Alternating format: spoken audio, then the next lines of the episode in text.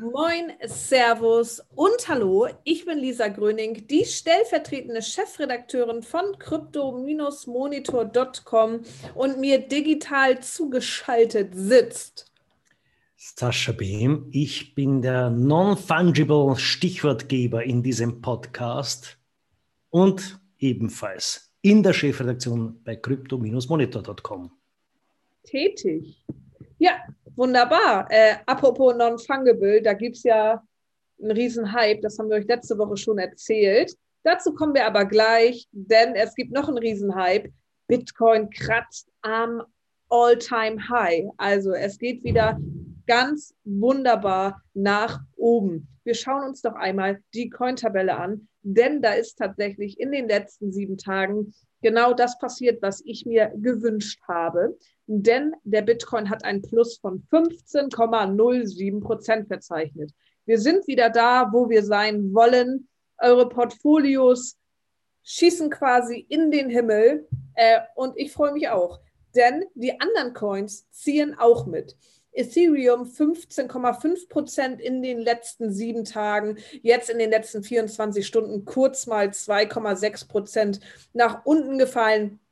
Das bedeutet in unserem volatilen Kryptomarkt aber ja nicht so viel.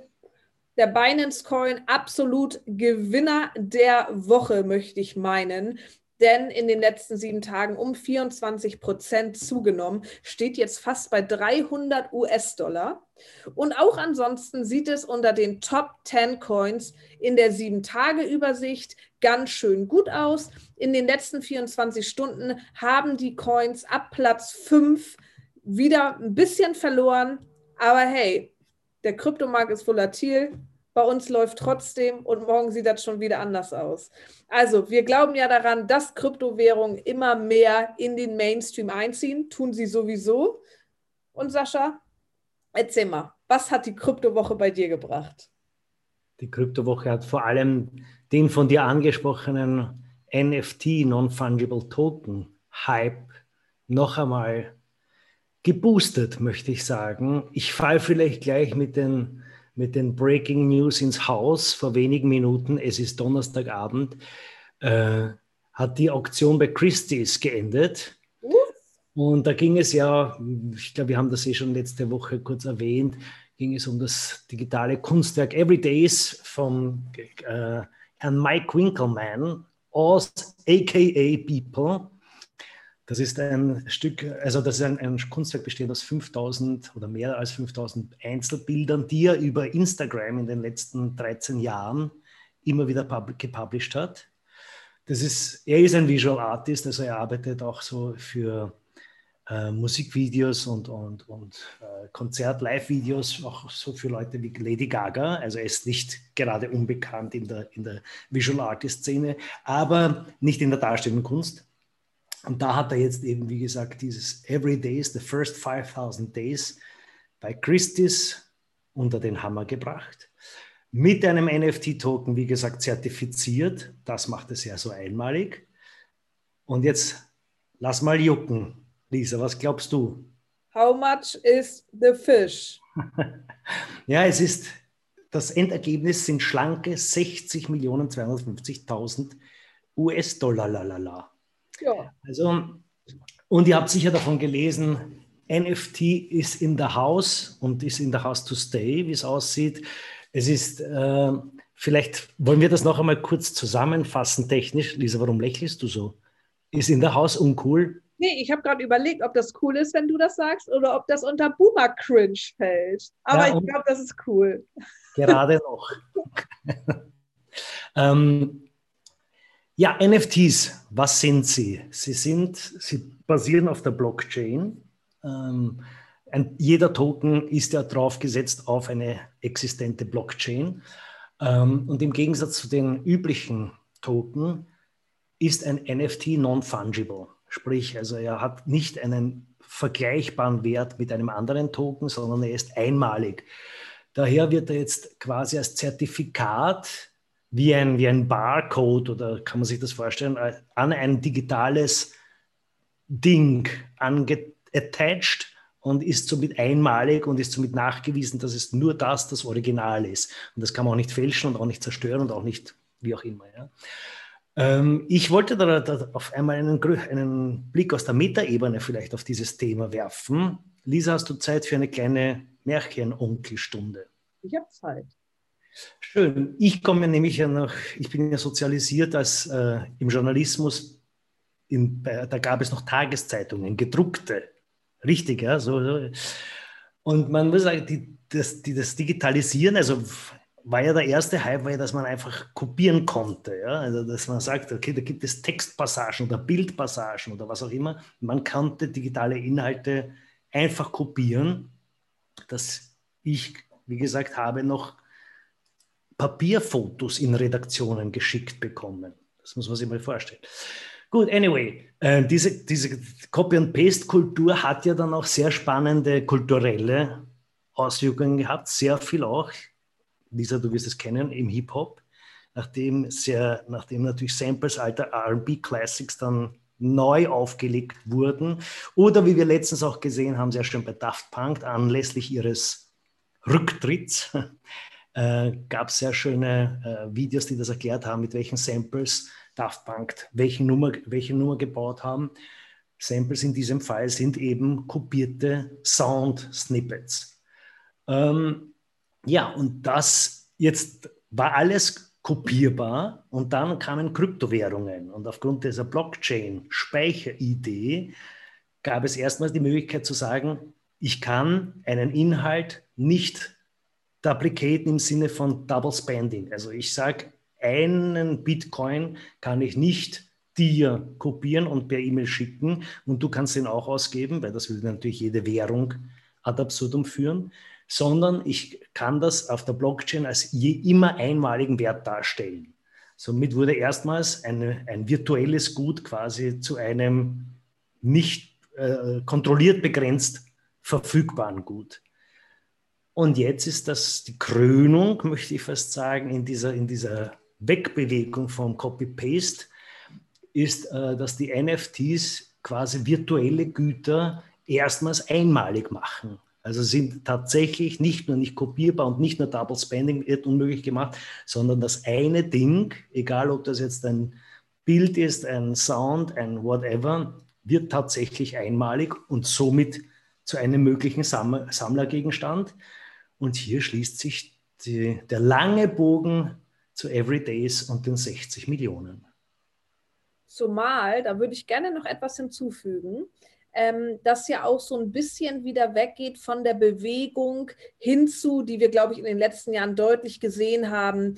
Ähm, Car-Leasing, ähm, Airbnb, ich, ich kann auf den Mond fliegen. Also die Welt ist quasi komplett erreichbar für mich. Ich kann mich überall einmieten, aber es war nicht mehr so unbedingt der Trend zu sagen, das ist jetzt meins. Ich baue ein Haus. Ähm, ich habe unfassbar viel Geld auf meinem Sparkonto etc., sondern einfach eine sehr, sehr schnelllebige Welt, ähm, in der man vielleicht nicht so viel Fokus auf Individualität an sich schon gelegt hat. Aber wenn wir ehrlich sein müssen, eigentlich waren wir alle nicht wirklich individuell, denn jeder konnte alles tun, was er wollte und hat auch alles getan, was er möchte. Ähm, und jetzt vielleicht wieder back to basics, dass wir sagen, hey, NFT, da habe ich endlich mal etwas nur für mich alleine. Und das erinnert mich wieder so ein bisschen so an früher, ich weiß nicht warum, aber ich habe tatsächlich Parfümproben gesammelt früher.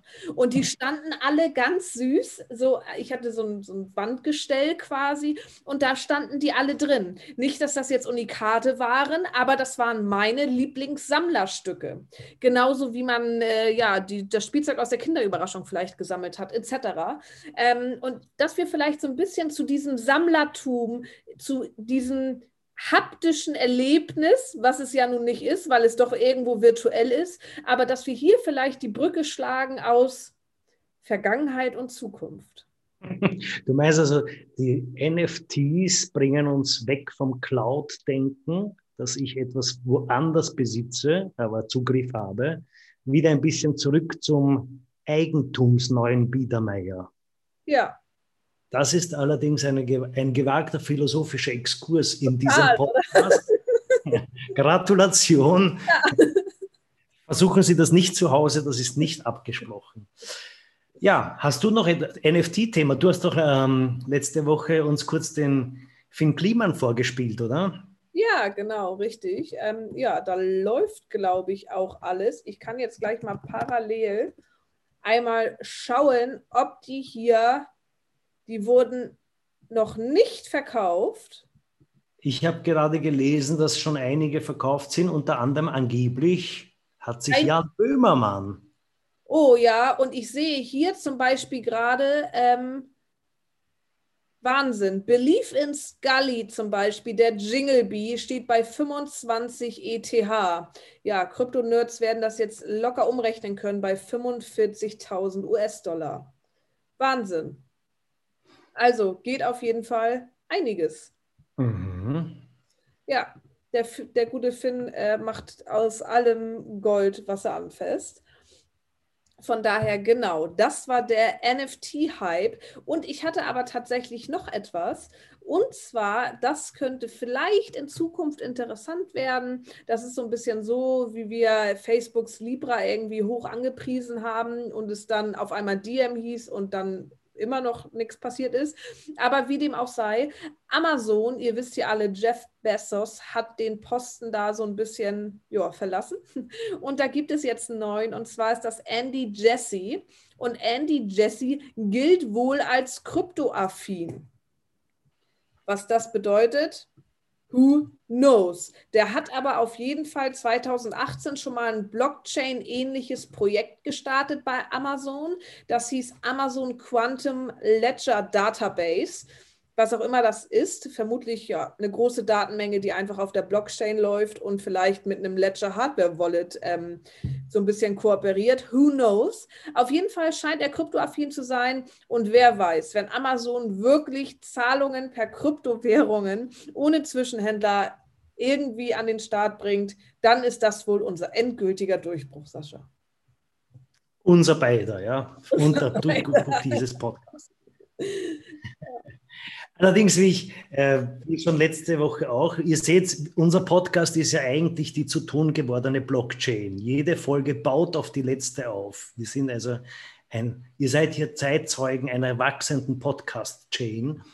Ähm, letzte Woche schon angesprochen, wie, die, wie diese Systeme ja ohne dies schon immer mehr ineinander verschmelzen. Da gibt es wieder diese Woche ein recht launiges Beispiel.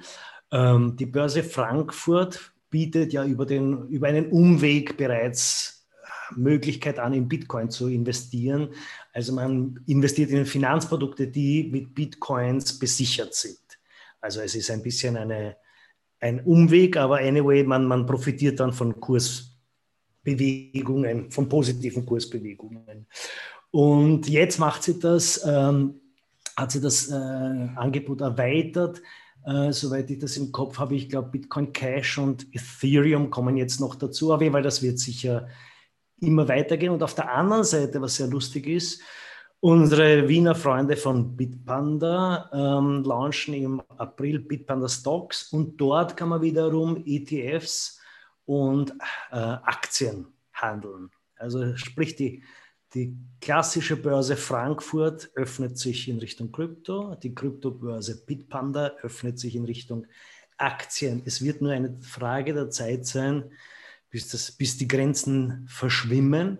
Ähm, vielleicht noch ein Tipp dazu. Bitpanda macht wie immer, wenn sie einen neuen Service launchen, ein, ein paar lustige Gewinnspiele. Man kann äh, Teilaktien gewinnen und also die, wenn man sich welche aussucht und sagt, okay, ich möchte bis zwischen 5 und 200 Euro äh, Dinge können, kann man dann per Los gewinnen, braucht sie dann halt einfach nicht zahlen. Und wenn du Freunde hinbringst, kannst äh, zu Bitpanda bringst, kannst du auch an einer Tesla-Verlosung teilnehmen. Funny enough. Funny enough, Elon Musk. Ähm, ja, ich würde sagen, schön, dass ihr mal wieder zugehört habt. Wenn ihr Anregungen habt oder uns einfach folgen möchtet, dann. Ihr könnt uns auch noch, kurzer Zwischenruf, in die Redaktion folgen. Ja, weil wir in der Tat redaktionelle Unterstützung suchen. Also Krypto-Nerds, Freaks, jemand, der in der Szene interessiert ist. Wir, wir versuchen jemand. Da haben wir schon den ersten Fall für. Ich wollte gerade sagen, wir versuchen beim Deutsch zu helfen und ihr versucht uns technisch zu helfen. Anyway, Schreibunterstützung ist gefragt. Yes, wir freuen uns drauf. Und so lange, bis wir jemanden neuen hier in unserem Team haben, könnt ihr uns gerne folgen auf allen möglichen Social Media Plattformen, sei es Facebook, Instagram, Reddit, LinkedIn oder whatever. Dann aktiviert auch noch die Push-Mitteilung vielleicht auf crypto-monitor.com. Dann kriegt ihr immer die brandneuesten News von Sascha und mir vor die Nase geknallt. Und bis dahin wünschen wir euch erstmal ein angenehmes, hoffentlich all-time-high Weekend. Bis dahin.